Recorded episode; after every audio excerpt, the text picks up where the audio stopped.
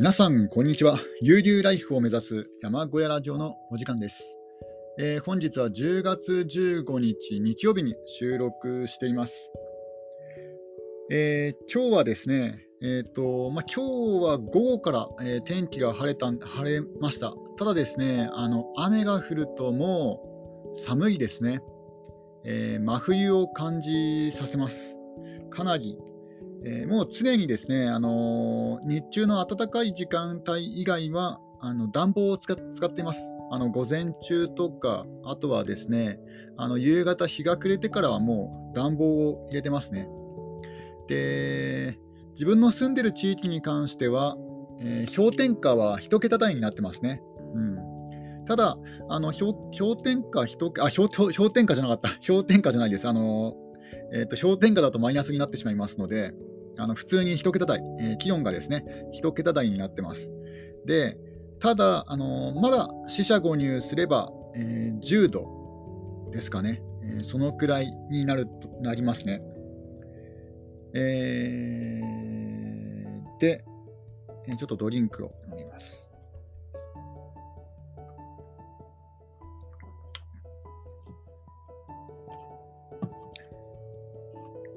えー、でですね、えー、今回の、あのー、話題、テーマは何かと言いますと、えコンテナハウスについて、え語っていこうかなと思います。えあの住まいをですね安く済ませる方法で、まあ、いくつか、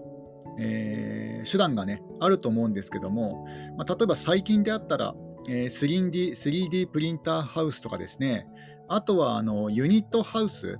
あのトラックなんかでね運んできて、えー、ユニットをですねあのこうクレーンで吊るして、ね、あの場所に置くとか。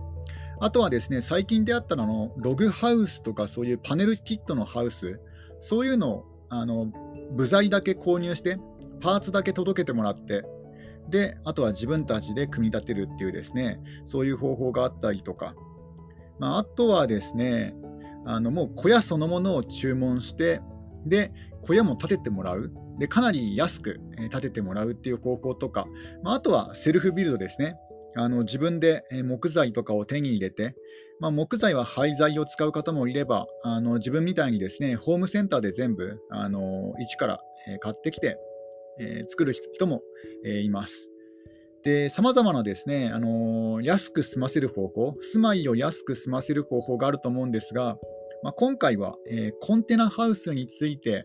えー、語っていきたいと思います。まあ、というのもですね、あの結構様々あのコンテナハウスに、えー、コンテナハウスに対するイメージというのは、まあ、結構人様々で、あのインターネットの情報もですね結構デメリットが多く書かれていたんですね。で自分もその最初そのデメリットの記事とかを見ていやコンテナはダメだなと思って判断してで結局ですねあの自分でセルフビルドしたんですけども、まあ、あとはですねあのどのみち自分の住んでいる、えー、ところは、えー、山林で、あのー、傾斜地なんですよ。山で傾斜地ですので、まあ、コンテナを買ったとしても、コンテナをね、安く手に入れたとしても、置けないと。まあ、クレーンでもない限り、ちゃんとしたクレーンがない限り、ちょっと置けないし、まあ、置くにしても場所がもう、ある程度決まっちゃってるじゃないですか。まあ、あとは、あのコンテナを置くための、その水平なスペース、あの完全に水平なスペースを作作らないと、まあ、コンテナを置くことができませんので、まあ、どのみちあのもしもしですね、あのタイムマシンがあってね、時間を戻して、また一から家を作ることになったとしても、まあ、コンテナハウスを導入することはちょっとかなり厳しいんですけども、環境的に。ただ、えー、そうではなくて、えーまあ、例えばあの市街地に住んでいて、えー、平坦な土地土地土地があると、土地があったりとか、まあ、あとはですね山とか田舎でも、もうある程度自分であの整地ができて、整っていて、もうあとはあのそのコンテナをね置くだけっていう感じであったらこのコンテナハウス、えー、正直、え、めちゃくちゃ押したいなと思います。まあ、というのも理由がありまして、えー、先日コンテナハウスホテルに、え泊まってきました。まあ、これはですねもう興味興味本位、まあ、興味本位もあったしあとはですねあの安かったんですよ。普通のビジネスホテルに泊まるよりも、まあ、ちょっとだけ安いっていう感じでしたね。えー、あのー、具体的な金額はですね、えー、1泊5000円で2泊以上するとちょっと割引になるっていう感じで、まあ、消費税込みだと、まあ、2泊で1万円ぐらいですね。まあ、実際は1万200円とか400円だった気がしますけども、まあでも、そのそれはもう誤差の範囲内ですね。もう2泊で1万円って感じでした。うん。ちょっとドリンクを飲みます。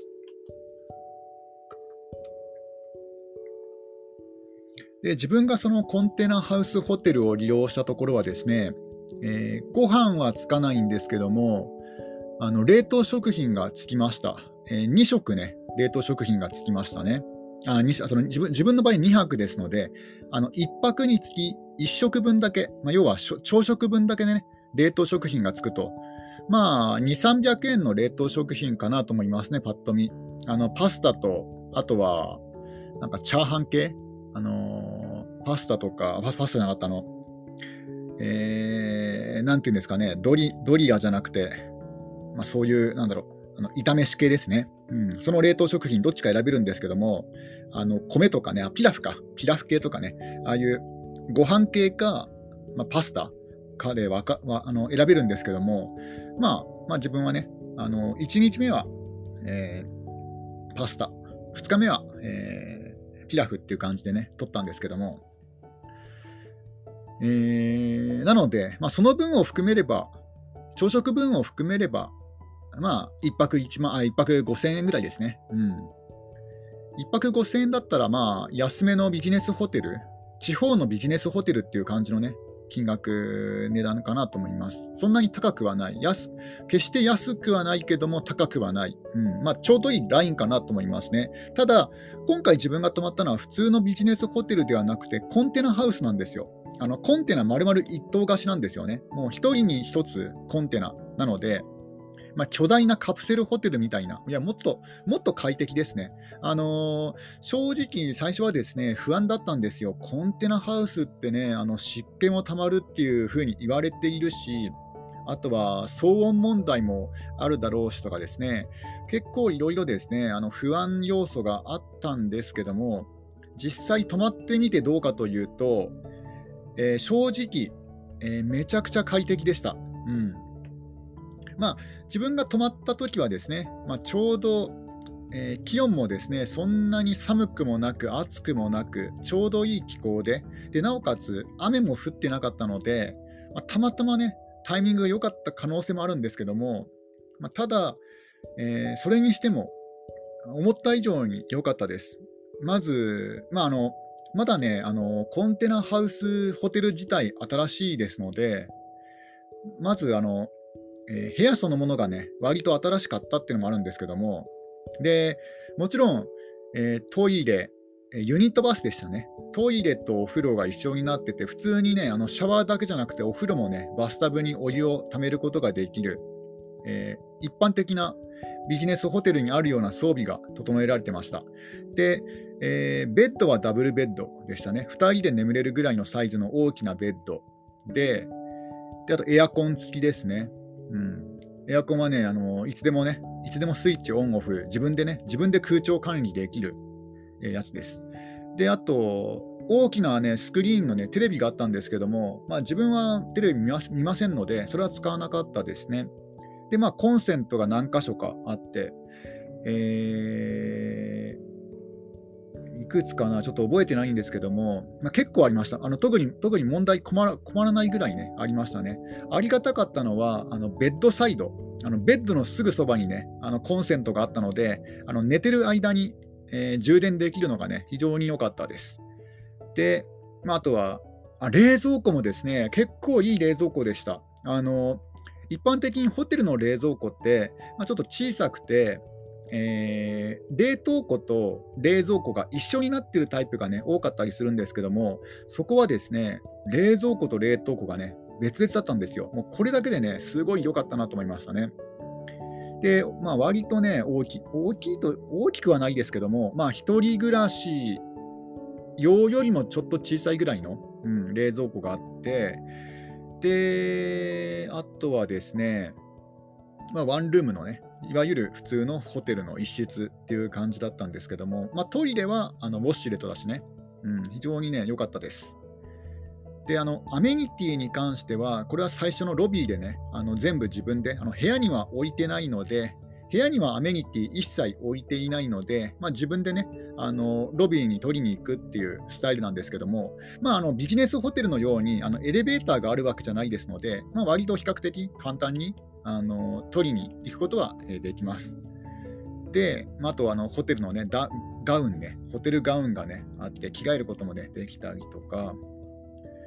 えー、で、あとはですね、あの隣の部屋とかのあの騒音はどうかと言いますと、あのビジネスホテルは壁1枚でね、つながってますけども、壁1枚で隔たってますけども、あのコンテナハウスの場合は、え、コンテナハウスの壁、そして空間、ちょっとした空間、そしてさらにコンテナハウスの壁っていうですね、まあ、要はあの空気の層がね、間に入ってますので、あの隣室の騒音とかは非常に強いと思います。うん、なので、あのそのビジネスホテルとかね、そういうところで、えー、そういう音に悩まされる人は、これ、はるかにこのコンテナハウスの方がですね、いいです。うん自分あの、ただですね、そこはあの幹線道路上道路沿いにね、あの立っているコンテナハウスだったので、さすがにあの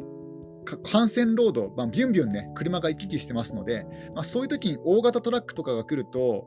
まあ、あの音はね、しますけども、まあ、でもあの、普通に気にならないぐらいです。なんか救急車の音もね、そんななんか聞こえなかった気がしますね。救急車とか消防車の音とかね、まあ、たまたまそのサイレンが鳴ってない時にね、あの自分がいたのかもしれないですけども、だから幹線道路の音も全自分自分的にはね、全然気にならなかったですね。一応あの、アメニティコーナーにね、耳栓もね、あるんですよ。だから気になる方はね、それを使うこともできるんですが、まあでも、えー、普通になくてもね、十分な環境でした。うん、少なくとも普通のビジネスホテルにホテルに比べれば、全く音にね、悩まされないかなと思います。まあ、ただ、あのー、自分が、えー、借りた部屋はですね、隣が、あのー、なんだっけな、あのランドリー、えー、コインランドリーだったんですね。隣がコインランドリーとかコインランドリーコーナー、ランドリーコーナーがね、あって、その廊下をね、廊下っていうか、あの、えー、コンテナがね、ずらーってね、横に並んであって、で、渡り廊下が、えー、まあ、デッキがね、デッキを挟んで、反対側にもね、あのコンテナがあるんですけども、ずらーって。で、まあ、その廊下を歩く足音は、まあ、ちょっとね、聞こえるときはありました。でもそのぐらいですかね。だから、えー、それは単純にあの音が漏れやすいとかいう問題よりも、そのデッキの部分が、デッキの部分のろあの階段とかの廊下の作り方、作り、構造上、多分鉄骨かなんか使ってるのか、まあ、鉄筋パイプ、鉄筋パイプじゃない、なんだろう、あの、なんだなんとかパイプ？ありますありますよね。ああいうのを使っているので、まあ、多分普通のえー、デッキに比べて振動がね、伝わりやすいのかもしれないですね。なので、そういう、えー、廊下を歩く音は、まあ、確かに聞こえることは聞こえますけど、ただそれは普通のビジネスホテルでもね、聞こえる現象ですので、だから非常に良かったなと。で、あのー、ロビー、まあ、ロビーはまたロビーで、あの別にですね、別棟のあのコンテナなんですけども、これも。またコンテナ1個分なんですけども、えー、そのコンテナにですね、えーと、外国人の方、うん、外国人の方がね、でも結構親切な外国人の、ね、方が、えー、ロビー、ホテルのロビーをね、やられていました。日本語も普通にね、普通になんか、ペラペラに喋れますので、特に全く問題ない感じですね。むしろ、あの、親切さが伝わってくる分、日本人の、あのホテルのね、あのえー、受付の方に比べ、受付の方以上になんか、えー親切な感じはしましたね。ちょっとドリンクを飲みます。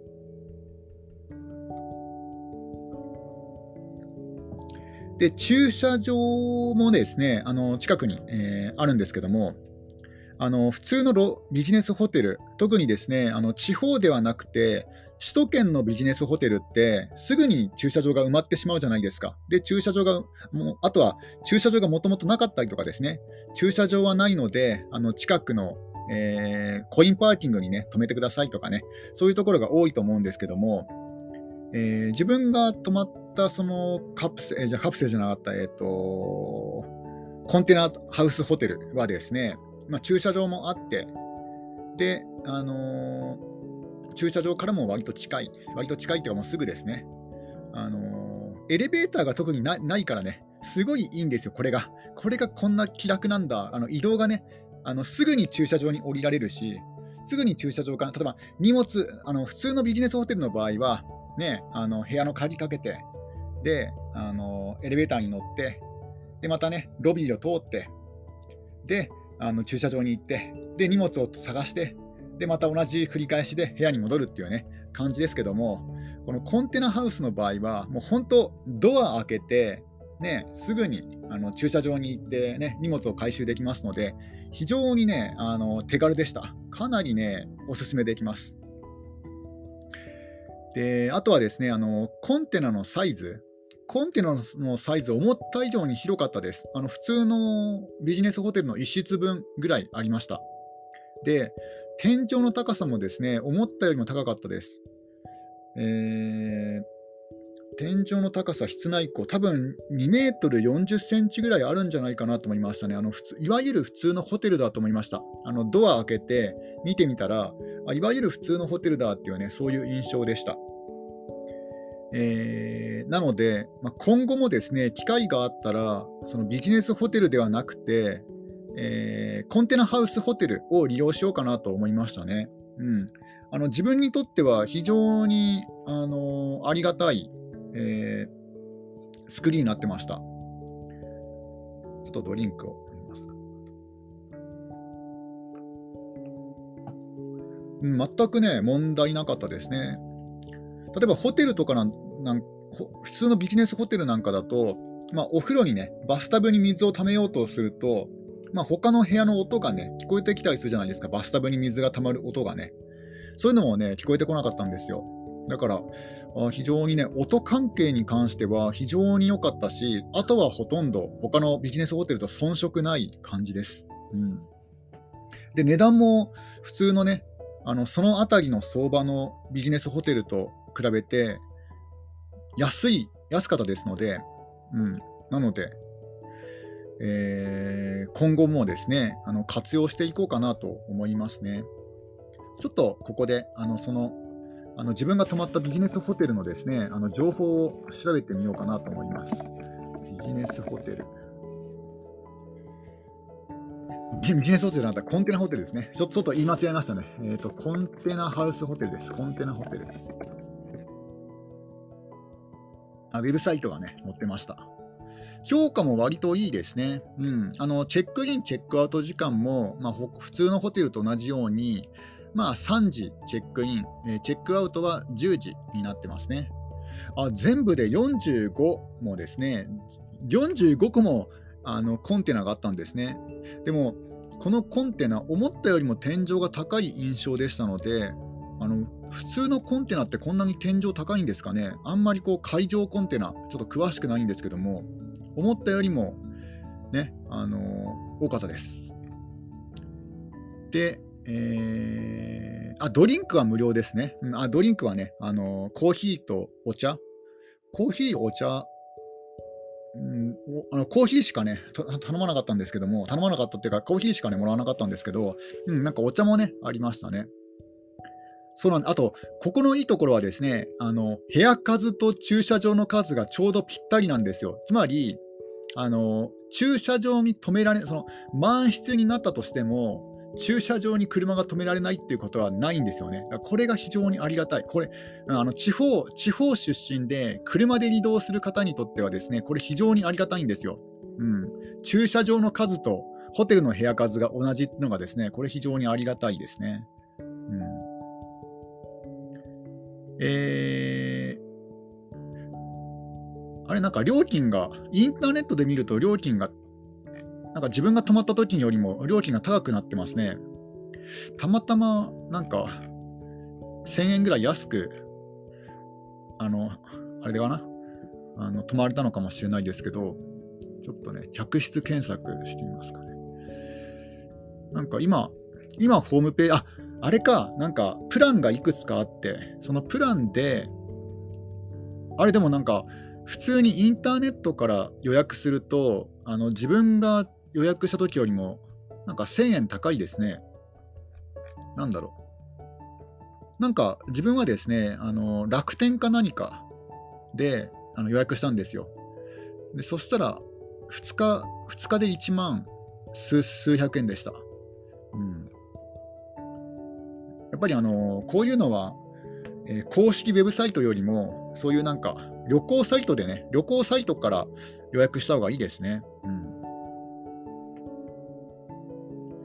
えー、で、えー、あとはですね、あ、そう、机もね、机も至ってあの普通か、あるいは普通よりもね、あの広いぐらいでしたね。で、あとは椅子がですね、マッサージチェアなんですよ。あの椅子にマッサージの、えー、機械をね、上乗せしたのか、あの本当の本格的なマッサージチェアではないけれども、なんかマッサージ機能がついた椅子なんですよね。で、だから結構ね、あのマッサージしてもらいました。あのマッサージチェアで。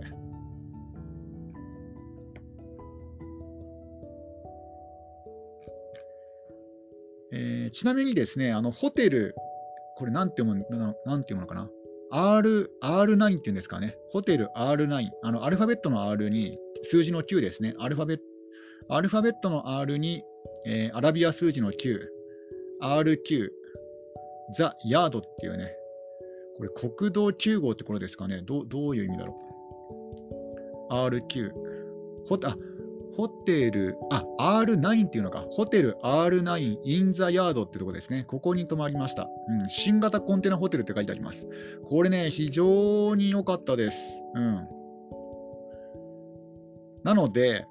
コンテナというのは、コンテナハウスというのは、これめちゃくちゃいいなと思いましたね。うんまあ、たまたま自分が行ったところが、行った時期もね、良かったのかもしれないですけども、その秋の、秋に行って、あの湿度もね、あの高温多湿にならない時期だし、天気も良かったしっていうのもあるのかもしれないですけども、非常にお勧めできます。あのコンテナハウスは非常に良いです。まあ、お金をかけたのかもしれないですけども、あのこの今回の経験から、次もしあの家をね、建てるとしたら、まあ、コンテナハウスは絶対これ、あのー、えー、計画に入れますね。うん。ちょっとドリンクを飲みます。えー、ではちょっとですね、まだ残り時間ありますので、コンテナハウスがどのくらいね、かかるのかについて調べてみますか。コンテナハウス、えー、値段。コンテナハウスの値段は、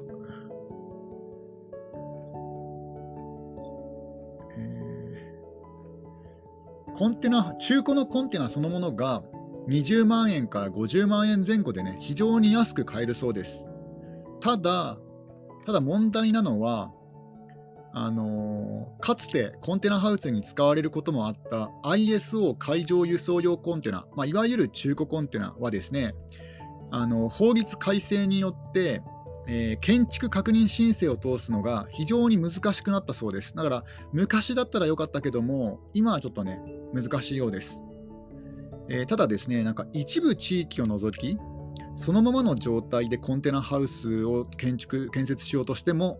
建築確認申請が取らないと。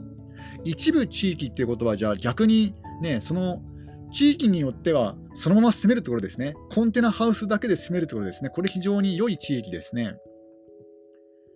で、えー、建築基準法に準拠しなければ、追加の費用がかかってしまうと。うんで、えー、中古コンテナは新品よりもかえって高くなると。うんえー、これ、ね、これ要注意ですよね。あの格安の中古コンテナというのはですね、あくまでも本体価格、本体価格ですので、あの建築基準法に建築基準法に合格できるようなですね、あのその許可を得るためのあの、えー、改造工事がね、必要なんですよ。そういうのを合わせると、結構高くなってしまうと。だから、中古コンテナ自体は安いけれども、えー、コンテナハウス、人が住めるコンテナハウスを作ろうとすると、最低でも100万円は超えると。うん、100万円で建てるのは非常に難しいそうです。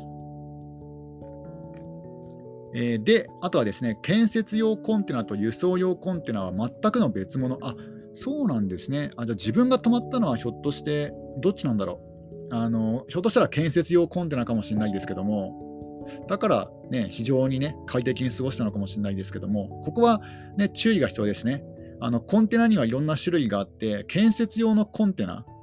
だったのかもしれないです。うん、これもね、知らなかったです。あそもそも建設基準法をクリアしたあの鉄骨鉄骨造りの建造あ、えっと、建築用コンテナというのが売ってるんですね。あるあるんですね。これ、ね、非常に重要ですね。あとはですね、あのコンテナハウスにもあの固定資産税はかかります。うん、ここもですね、あの注意が必要ですね。あの固定あのあのコンテナハウスがね地面に定着してあの屋根とか壁にね囲まれてますので建築物とみなされると、まあ、これは、まあ、まあ普通かなと思いますね、うん。そこは特に問題はないと思います。で、えー、あとはですね、あとは特に問題は、ああとはですね、ほあの、本体代、コンテナハウス代以外にもですね、まあ、輸送費ですよね。これ結構ね、あのー、ね、いくらぐらいになるのか心配ですよね。輸送費、基礎工事費、そのコンテナハウスを置く基礎基礎ですね、基礎工事費、えー、給排水のつなり込みとか、まあ、あとはあのコンテナハウスの外壁とか内装ですよね。で、窓とかね、窓を開けたりとか、ドアをつけたりとか。で、ちなみに、えー、新品のね、コンテナハウスの場合、最低価格が500万円ぐらい。あ、結構ね、結構いっちゃいますね。あのー新築物件買うよりははるかに安いですけども、まあ、500万円のね、コンテナ、建築用コンテナハウスとなると、えー、なんか悩ましいですよね。500万円で新築のコンテナハウスに住むのと、まあ、数百万円の中古物件を買って自分でリノベーションするのどっちがいいかってなると、ちょっと悩ましいかなと思いますね、ここは。えー、で、木造建築よりも高いと。うん。あの坪単価ですね。木造、あ、でもこれは木造アパートの場合か。あ、うん。坪単価で考えると高くなると。えー、ただ、ただ、強度と、そのコンテナ、あの鉄骨造りのね、コンテナですので、鉄骨が入ってるコンテナですので、抜群の強度と耐久性を持つと。うん、あの木材のね、木造建築の耐用年数が22年と言われているんですが、コンテナハウスは耐用年数が34年だと言われているそうですね。10年以上、ね、あの持つということです。まあ、ただ自分が住んでみて思ったのはですね、あの雨漏りのリスクとか多分ないと思うんですよ。あのもう完全な長方形、ね、長方形立方体じゃないですか。で、ね、木造建築だとあの屋根をね作んなくちゃいけなかったりとかねいろいろね、えー、難しいと思いますのでもうコンテナだったらコンテナでポンってねあるだけでもうそれだけでも少なくとも雨には強いと思いますのでこれはね非常に良いかなとまあ、ただ、えー、新品のね新築、新品のコンテナハウスは高いそうですので、で古い中古のコンテナだと、えー、建築 建築確認申請が、えー、取らないということですので、えー、ここはちょっと悩ましいですね。あの一部地域、えー、コンテナハウスでも建築確認申請が通る場所というのがあるそうですので、そういう地域であったら、あのコンテナハウス、これ非常にお勧めできます。うんまあ、輸送費がどのくらいかかるかはちょっと分かんないですけども、まあ、輸送費が、まあ、自分で手配したりとか、安くできるのであったら、コンテナハウス、本当にね、良かったです。コンテナホテル、おすすめできます。えーまあ、決して、決して高い値段ではなくてですね、他のホテルと同じぐらいか、それよりも安く泊まれるぐらいの金額ですので、もしね、あの泊まり、興味のある方は、えー、ぜひ泊まってみてほしいと思いました。今日はこれで終わりにします。